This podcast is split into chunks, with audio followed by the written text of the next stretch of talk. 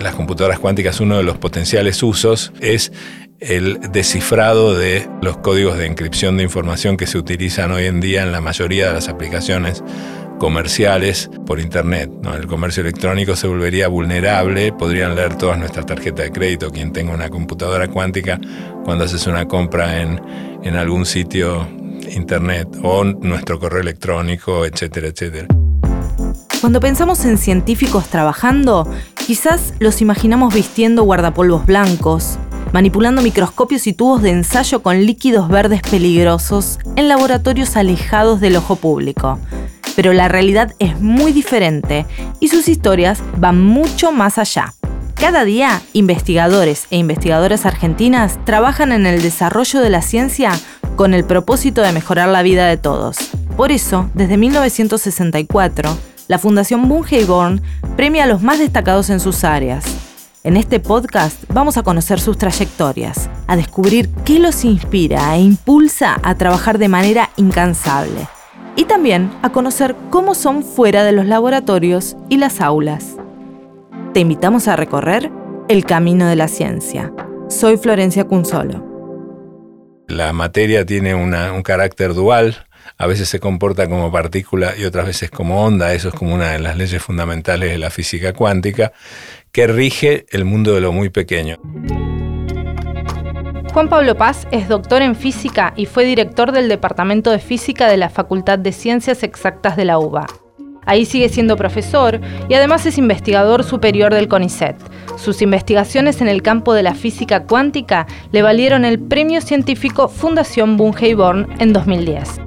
Además, escribió el libro de divulgación científica La física cuántica y en los últimos años se sumó a la gestión pública como secretario de Articulación Científica y Tecnológica del Ministerio de Ciencia, Tecnología e Innovación de la Nación. Juan Pablo, en 2010 eh, recibiste el premio científico Fundación Born. ¿Qué significó en su momento ese premio para vos? Eh, wow, fue eh, esa palabra, lo dice un poco todo. Para mí fue más allá de una emoción enorme, un orgullo, fue un espaldarazo muy grande en mi carrera científica. En ese momento yo estaba en una etapa así muy productiva de mi vida científica en Argentina y me ayudó mucho a consolidar un grupo de colaboradores, estudiantes, para consolidar en Argentina un tema que hoy está muy de moda en todo el mundo, que es, eh, se conoce bajo el nombre de la ciencia y la tecnología cuántica, pero que en ese momento era mucho menos eh, conocido en Argentina de lo que soy y me ayudó mucho para tener visibilidad en el tema. Tu área de investigación siempre fue la física cuántica y después la computación cuántica. Para muchas personas que están escuchando este podcast, habrá algunas que entienden de qué hablas y otras que no tienen ni idea. Lo que te pido es que nos cuentes de la forma más sencilla que se te ocurra qué es la física cuántica y qué es la ciencia y la tecnología cuántica. Eh, la física cuántica es la física que describe, que se descubrió ya tiene más de 100 años de, vida, alrededor de 1900, a partir de los estudios de Max Planck y estudios que los físicos empezaron a hacer para tratar de entender la interacción entre la luz y la materia y se dieron cuenta que para describir lo que pasa en, en ese dominio de la naturaleza, es imposible pensar las cosas de la misma manera que las pensamos cuando describimos el mundo de las cosas grandes. Pensamos que nuestras casas están hechas de ladrillos, que los ponemos uno arriba del otro y les pegamos este, eh, algún tipo de cemento entre ellos para que se queden firmes. Eh, bueno, eh, la materia cuando la, la vamos achicando y achicando nos damos cuenta que no es así. El mundo no está hecho de ladrillitos muy pequeños, esas cosas que llamamos partículas, las partículas elementales, aquello que compone los átomos, los núcleos atómicos, los electrones, no se portan como si fueran pequeños ladrillitos. Cuando van desde un lugar hasta otro, desde aquí hasta allá, desde una fuente hasta un detector, no siguen un camino bien preciso, es decir, no mantienen esa propiedad de estar localizados en todo instante de tiempo, sino que se eh, difuminan, recorren varios caminos a la vez y se comportan como una onda, que es una perturbación que eh, en algún sentido es algo extendido. Eh, la materia tiene un carácter dual, a veces se comporta como partícula y otras veces como onda, eso es como una de las leyes fundamentales de la física cuántica, que rige el mundo de lo muy pequeño. A mí siempre me interesó, yo no, empecé estudiando la física cuántica de entrada, siempre me, por supuesto que como físico uno siempre estudia eso, ¿no? La física cuántica es una de las ramas centrales de la física, así que la estudiamos todos, pero a mí me, yo empecé a trabajar estudiando astrofísica, el mundo de lo más grande del universo como un todo. Y resulta cuando uno estudia las teorías modernas de la astrofísica, del origen del universo, la famosa teoría del Big Bang, se encuentra con que la explicación que hoy en día eh, está más aceptada sobre cómo es que se origina la estructura en gran escala que vemos hoy en el universo, las galaxias, los cúmulos de galaxias, todas esas cosas gigantescas, cuando el universo estaba, era todo muy chiquito, estaba todo muy comprimido, era como una sopa muy homogénea, pero había ciertas perturbaciones, ciertas fluctuaciones, ciertas zonas donde había más densidad que en otras. Y como la gravitación es atractiva, en donde hay más materia, tiende a haber cada vez más, porque la materia que, que, hay de más atrae a la materia a su alrededor y esas pequeñas inhomogeneidades se amplifican, Pero ¿de dónde salen esas pequeñas inhomogeneidades?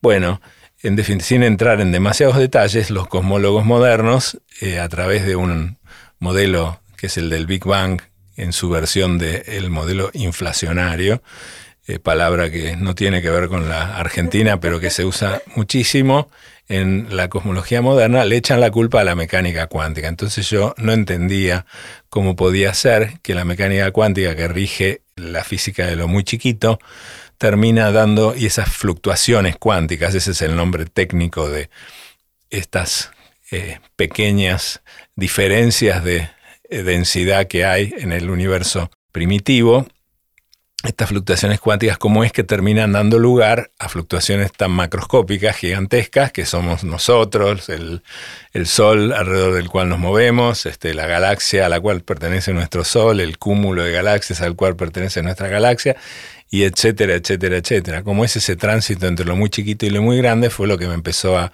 fascinar. Y me empecé a dedicar a eso. Yo me fui a vivir a Estados Unidos en el año 89 a trabajar en astrofísica y terminé volviendo a la Argentina en el año 94, 95, ya trabajando en física cuántica en la frontera entre lo cuántico y lo clásico.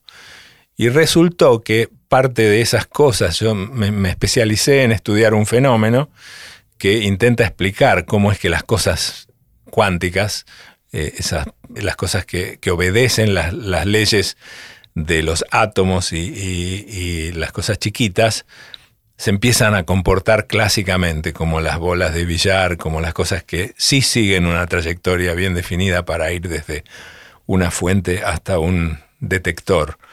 Eh, cosas que, como les dije, no hacen las partículas eh, subatómicas. Entonces, como hay un proceso que yo, eh, se conoce con el nombre de coherencia, que se genera cuando las cosas muy chiquitas Em, interactúan con un entorno, un conjunto de muchos grados de libertad medio descontroladamente, y ese entorno es como si los estuviera mirando todo el tiempo, interactuando con ellos de manera continua, y los obliga a volverse clásicos. Yo me especialicé en ese, en ese proceso, que es un proceso físico, y lo estudié en distintos tipos de sistemas, y de pronto me empezaron a invitar a conferencias para hablar de esto, de la descoherencia, y que en las que había gente que hablaba de cosas raras que yo no entendía bien, y que era sobre la posibilidad de construir un nuevo tipo de computadoras en donde la información, los bits, se almacenaran en átomos de a uno a la vez. Y era la idea de lo que hoy se conoce con el nombre de computadoras cuánticas. Esto era año 1992, 93, ya hace 20, 30 años casi. Yo empecé a ir a conferencias donde había gente rara, rara en el sentido que no era gente del mainstream de la física de aquel momento, ¿no? era gente muy capaz, muy inteligente, y capaz que era gente, sí, de gente famosa, pero que se había hecho famosa por otra cosa y que se dedicaba a esto porque tenía la impunidad que le daba el prestigio eh, que había adquirido en ese otro tema y eh, dice, me voy a dedicar a cualquier cosa. Richard Feynman era uno de los eh, tipos de ese tipo, pero ya se había, fallecido para ese, para ese entonces y me empezaron a invitar a hablar sobre la decoherencia, que era como el enemigo de la computación cuántica. Y ahí empecé a aprender sobre qué era la computación cuántica, me empecé a interesar y cuando volví a la Argentina, yo dije, quiero trabajar un poco en esto. Y ahí fui que, fue que en el año 94-95 me empecé a dedicar a la física de las computadoras cuánticas. ¿Y qué son las computadoras cuánticas? Eh, ¿Cómo se diferencian de la computación clásica, tradicional, ordinaria? Y se dice que va a ser la revolución, que va a ser una gran revolución que por ahora es muy incipiente, ¿no? ¿Vamos a llegar a ver esta revolución? Yo creo que sí. Hay miles de millones de dólares que están siendo invertidos en la carrera por desarrollar las computadoras cuánticas. Para tener una idea, hoy ya hay naciones enteras, eh, digamos los Estados Unidos de América, hace poco, creo que en agosto, no recuerdo cuándo, el presidente Biden sacó una directiva este, que no solamente crea una iniciativa nacional eh, coordinada por, el, por la Casa Blanca de, en ciencia y tecnología cuántica, sino que obliga a que todas las comunicaciones eh, secretas eh, que se hacen entre organismos gubernamentales norteamericanos se utilicen métodos de encripción de la información que no sean vulnerables a las computadoras cuánticas. porque las computadoras cuánticas, uno de los potenciales usos es el descifrado de eh, los códigos de encripción de información que se utilizan hoy en día en la mayoría de las aplicaciones comerciales eh, por Internet. El comercio electrónico se volvería vulnerable, podrían leer todas nuestras tarjetas de crédito, quien tenga una computadora cuántica, cuando haces una compra en, en algún sitio Internet o nuestro correo electrónico, etcétera, etcétera. Entonces, eso es como un indicio de que, bueno, hay gente que parece, considera que es un riesgo cierto que eh, pronto van a existir computadoras cuánticas y yo creo que hay mucha tecnología que ha avanzado en el mundo y que se está acercando al el día en que hayan estas cosas. Pero estamos más cerca, ¿no? En 10 años mucho más cerca. se avanzó mucho. Sí, sí, notablemente, notablemente. Eh, pero bueno, el concepto de lo que son es, el mismo, ¿no? Eh, en las computadoras habituales, la información siempre está codificada usando lo que se conoce como el código binario. Todos los textos que uno escribe, los mails que uno manda, cualquier cosa, eh, se traduce en, en, la memoria, se guarda como una secuencia de ceros y unos. Esa es la unidad binaria de información, lo que se llama un bit. Un bit es una unidad binaria de información que vale 0 o 1. Y eh, los textos son secuencias de ceros y unos. Hay un código que dice, bueno, la letra A minúscula eh, se corresponde con una secuencia de 8 dígitos, 8 bits, eh, que son 0, 0, no, me acuerdo cuál es, ¿no? Pero hay una cierta secuencia de ceros y unos que representa a cada letra del alfabeto, a cada letra mayúscula, a cada número, a cada símbolo, a cada, etc. Es lo que se llama el código ASCII. No sé si han oído hablar alguna vez, pero seguramente los, algún oyente habrá escuchado. Este, entonces, cualquier texto, la computadora lo traduce en una secuencia de ceros y unos. Ahora, esas ceros y unos, uno se puede pensar, ¿cómo hace la computadora para guardar los ceros y unos? Y bueno, ahí uno tiene que darse cuenta que la computadora no es un ente abstracto sino que es un objeto físico, la computadora. La información siempre está representada en el estado físico de algo. Es como cuando uno escribe en una hoja de papel un 0 o un 1, cambia el estado físico de la hoja de papel, porque escribe con tinta un 0 o un 1. ¿sí? Hay una reacción química que, hace que la tinta eh, manche cierta región de la hoja, o una si es un 0 u otra si es un 1. Y en las eh, memorias de las computadoras actuales, bueno, hay distintos tipos de tecnologías para las memorias, pero las memorias magnéticas eh, almacenan los ceros y unos en el estado de pequeños imancitos. los, discos rígidos magnéticos están, si uno lo mira con una lupa, están compuestos por un montón de granitos de material magnético. Cada, cada, granito tiene un polo norte y un polo sur, como los imanes que pegamos en la heladera. Y si el polo norte apunta, digamos, para arriba, representa un 0, y si apunta para abajo, representa un 1. Esos granitos de material magnético eh, eh, son chiquitos, porque no se pueden ver con el ojo, a ojo desnudo, hay que mirarlos con un microscopio, por ejemplo, con una lupa muy poderosa, pero son grandes respecto de los átomos. Tiene muchos átomos cada granito. ¿Cuántos? Más o menos 100 mil millones de átomos cada granito de material magnético. Pero si lo comparamos con qué se usaba al comienzo de la computación, a principios de los años 30 o 40 del siglo pasado, 1930, 40, Segunda Guerra Mundial, digamos, eh, los objetos que se usaban para representar los ceros y unos eran mucho más grandes todavía, eran válvulas, lámparas prendidas y apagadas, etc. Cada vez menos átomos para representar la información. En las computadoras cuánticas, la información va a estar representada en una escala en donde cada bit de información va a corresponder a un átomo. ¿sí?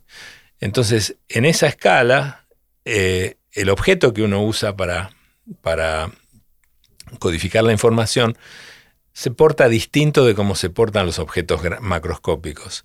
Si un 0 y un 1 corresponden, por ejemplo, a yo pongo una pelotita sobre la mesa eh, en un extremo, en el extremo derecho o en el extremo izquierdo, eso es una manera de codificar la información.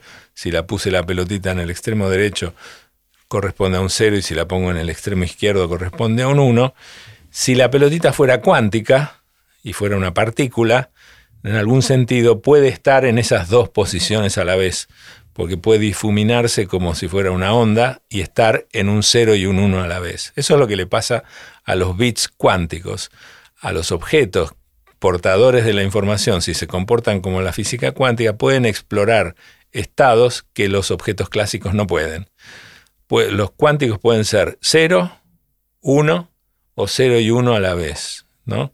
Y pueden, cada bit cuántico eh, existir en una cantidad infinita de estados eh, y evolucionar de acuerdo a las leyes que fija la física cuántica, es la famosa ecuación de Schrödinger y bueno, no importa.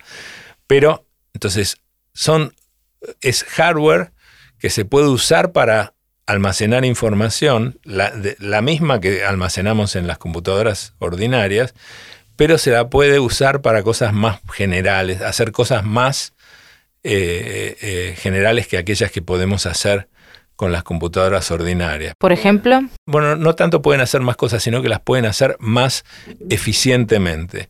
Eh, fue fueron inventadas con esa idea, ¿no? de que para, por ejemplo, predecir el comportamiento de un objeto material, de una barrita de metal, y predecir, por ejemplo, si la barrita de metal va a conducir electricidad bien o mal, etcétera. Para eso, si uno conoce las leyes que rigen la física y las interacciones entre los átomos que componen la barrita, eh, uno eh, eh, lo puede meter en una computadora y, pedirle a la computadora que ejecute un programa que simula el comportamiento de la, de la barrita y predice qué es lo que va a hacer. Ahora, hacer eso en las computadoras ordinarias tiene un costo un costo en tiempo, en cantidad de operaciones y en memoria, en cantidad de bits que tengo que almacenar para hacer la cuenta. Resulta que si el objeto que queremos simular obedece las leyes de la mecánica cuántica, esa simulación es muy ineficiente. Es decir, uno termina tardando muchísimo tiempo y, utilizando mucho espacio para hacer un cálculo que en principio es de un objeto muy sencillo.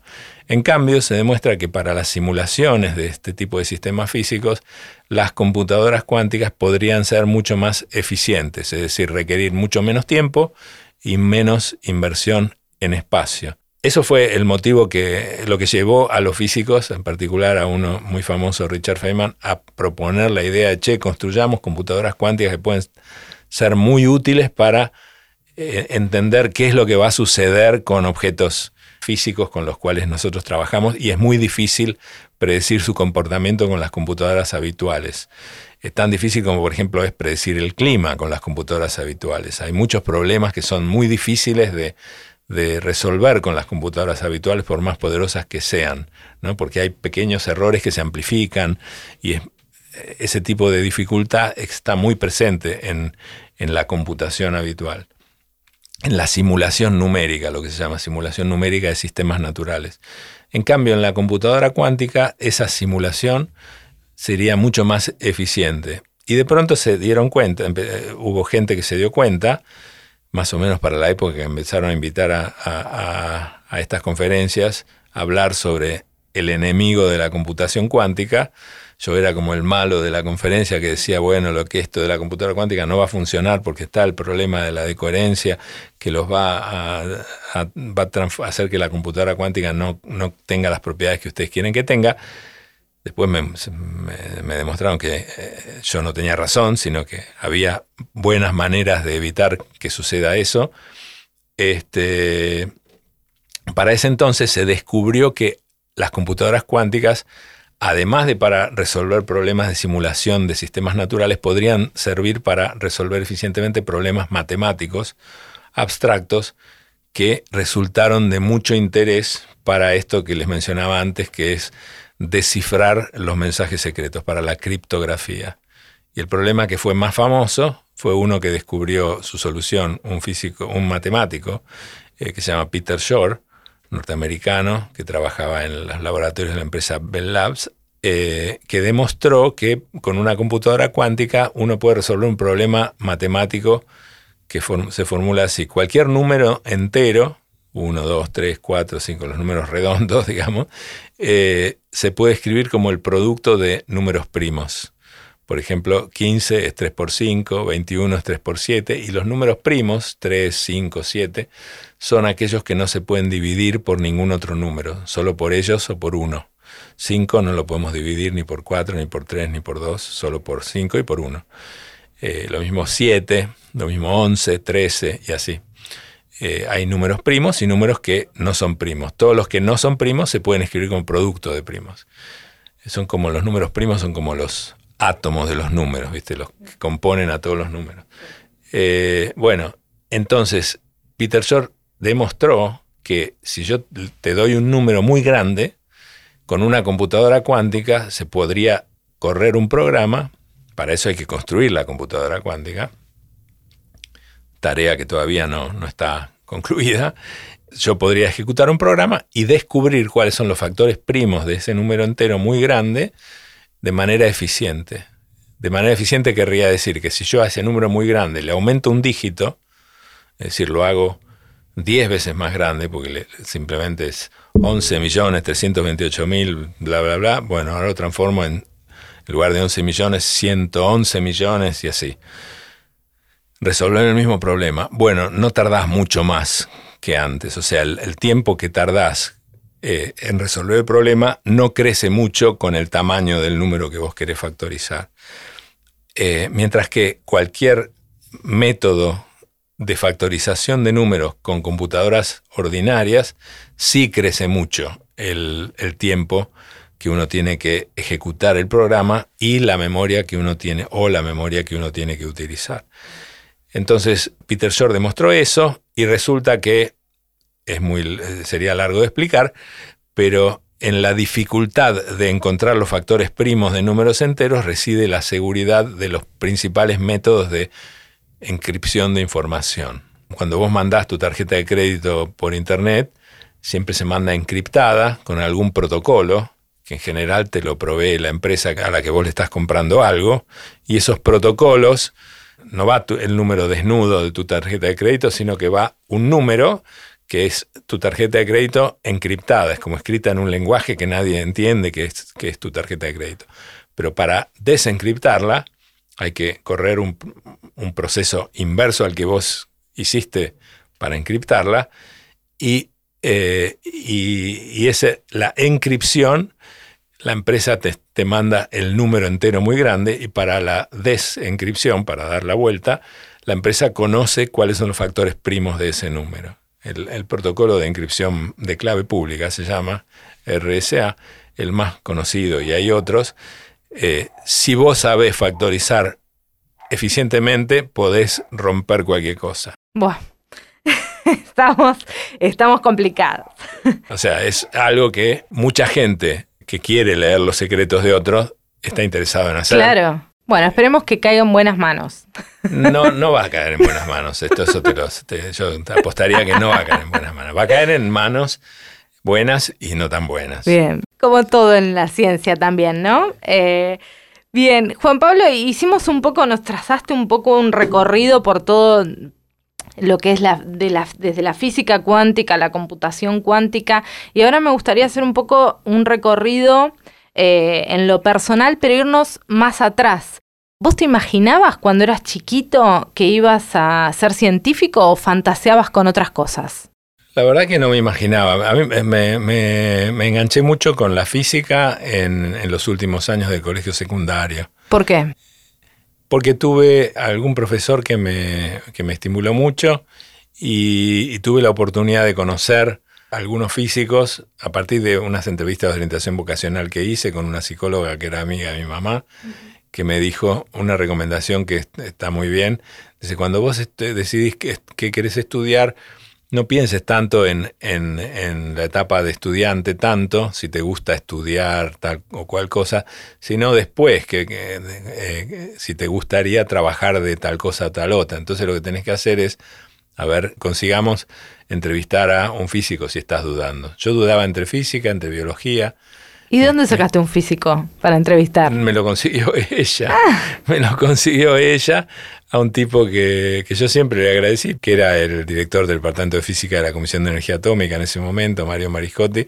Me recibió en la Comisión de Energía Atómica y, y me fascinó completamente. ¿Eso cuando estabas en la secundaria todavía? El último año, sí, de secundaria. Y ahí te anotaste en física. un biólogo. Me, consiguieron una, entrevista nada menos que con De Robertis. Ah, fueron los dos a la final. Sí, de, de, Robertis lo que pasó fue que no me dio mucha bola a él, sino que puso a otro muchacho que estaba ahí, qué sé yo, el microscopio, a ver cómo hacía fetitas de, de cerebro, de no sé qué para mirar el microscopio electrónico, pero él no me dio bola. Cambio Mariscotti sí me dio bola me, y me quedé completamente fascinado y decidí estudiar física. Y esa experiencia... No había ningún físico en mi familia ni nada por el estilo. Bien, y esa experiencia con Mariscotti, que te prestó atención, que te contó, ¿vos la trasladaste a tu vida eh, como docente? Eh, ¿Pensás que vos podés haber generado lo mismo en otros estudiantes? Bueno, yo creo que sí. No tuve tantas veces eh, la posibilidad de estudiar, de interactuar con estudiantes de, colegios secundarios. di charlas eh, y di charlas para, todo público, digamos, y me gusta mucho la popularización, la divulgación científica. Me gusta mucho dar clase, disfruto mucho dar clase en la universidad, pero bueno, ya están en la universidad, entonces ya decidieron estudiar física, ¿no? Ahí ya no estoy predicando ante conversos, ¿no? Pero yo creo que sí eh, logré transmitir el entusiasmo a muchas generaciones de estudiantes de física. Eh, tuve muchísimos alumnos de física eh, y participé de muchas actividades así de, difusión. Recuerdo que junto con, un amigo y colega, con Adrián Paenza, que teníamos los mismos estudiantes muchos años, porque él daba la primera materia de matemática y a mí me gustaba tan, me gusta todavía dar la primera materia de física, física 1, el análisis 1, teníamos como una especie de club de, de, charlas sobre, sobre ciencia eh, que hacíamos fuera de horario, que terminaron siendo muy famosas. En, ahora ya no existen más, pero bueno. Este, y yo creo que logré estimular y mis estudiantes que tuve eh, después ya de doctorado, estoy muy contento de, ver hoy que, que algunos sueños que yo tuve allá cuando gané el premio Born en 2010, yo estaba empezando a, pelear, digamos, entre comillas, eh, la, batalla por construir eh, un laboratorio en donde se hicieran experimentos con fotones de a uno a la vez, ¿no? Y que para poner de manifiesto este comportamiento cuántico y hacer procesamiento cuántico de la información con fotones. No solamente se logró hacer eso, y hay un laboratorio muy lindo que funciona, este, que está dirigido por un colega mío, que, no es que yo hice todo para nada, yo simplemente apoyé, aporté ideas y aporté subsidios y, maneras de conseguir recursos, sino que se logró, logré también eh, estimular a otros ex estudiante mío a, armar un hermoso laboratorio que hoy existe en la Facultad de Ciencias Exactas, en donde atrapamos átomos de a uno a la vez. Eh, imagínate esa, cómo, no, te lo voy a contar ahora porque da para, para largo, este, pero tenemos trampas de, de iones, de átomos, a los que les arrancamos un electrón, este, y que hoy existe ese laboratorio, que es único en América Latina, el laboratorio de iones y átomos fríos, que no lo construí yo, sino que lo, lo construyó y lo opera Christian Schmiegelow, que es un ex estudiante mío, y yo puse mucha energía para que eso exista. Y él creo que el premio Bungeborn me ayudó muchísimo para lograr que eso exista. Y no solo estimulaste alumnos, sino que tenés un hijo físico que estudió física. Luciano, en él también dejaste huella. Y no sé si Mariana, tu hija, a qué se dedicó, pero también eh, tuviste influencia ahí. Y sí, bueno, tengo tres hijos. Mira, tengo Luciano, que vive en, Trieste, en Italia, y es doctor en física, es un doctorado en neurociencia, y tiene dos hijos él, eh, pero ahora se dedica a la informática, a la ciencia de datos y a eh, inteligencia artificial y tiene una consultora, este, eh, se dedica más a, no, a la academia y está muy contento y yo estoy muy contento de que él esté muy contento haciendo eso. Es un mundo fascinante, ¿no? Está viviendo en una, forma muy creativa, un, trabajo diferente. Y Mariana es diseñadora gráfica, también una tipa muy creativa. Y Ramiro eh, todavía es un, un nene que, dice va, va, va, va, porque tiene siete meses.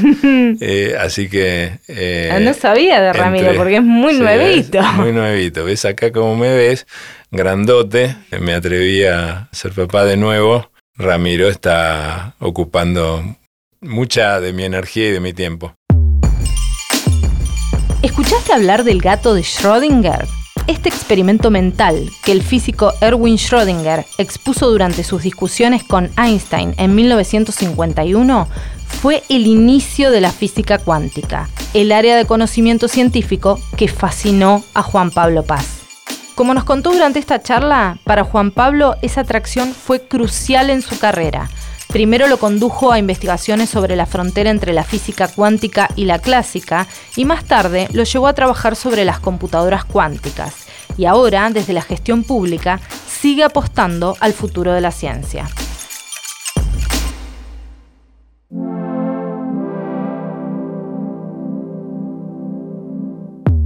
La Fundación Bungeborn trabaja sobre el desarrollo de las ciencias, la cultura, la educación, la salud y la sustentabilidad, promoviendo el conocimiento y la innovación. Los premios científicos que entrega cada año buscan reconocer e impulsar la investigación científica y tecnológica. Sus ganadores son mujeres y hombres que se destacan en sus áreas de conocimiento, pero sus historias no terminan en las aulas y los laboratorios. Para conocerlas, recorremos juntos El Camino de la Ciencia, el podcast de la Fundación Bungeborn, realizado en colaboración con Posta. Por la Fundación Bungeborn, en coordinación de comunicación, Ezequiel Bacher. Por posta, producción Guidos Colo. Guiones y entrevistas, Roque Casiero. Edición, Nacho Ugarteche. Producción ejecutiva, Luciano Banchero y Diego del Agostino. Yo soy Florencia Cunzolo. Podés encontrar más información sobre la Fundación en su página web, fundacionbib.org y en sus redes sociales, arroba Fundación BIB en Twitter, arroba Fundación Bungeborn en Facebook e Instagram. Te esperamos en el próximo episodio para seguir transitando el camino de la ciencia.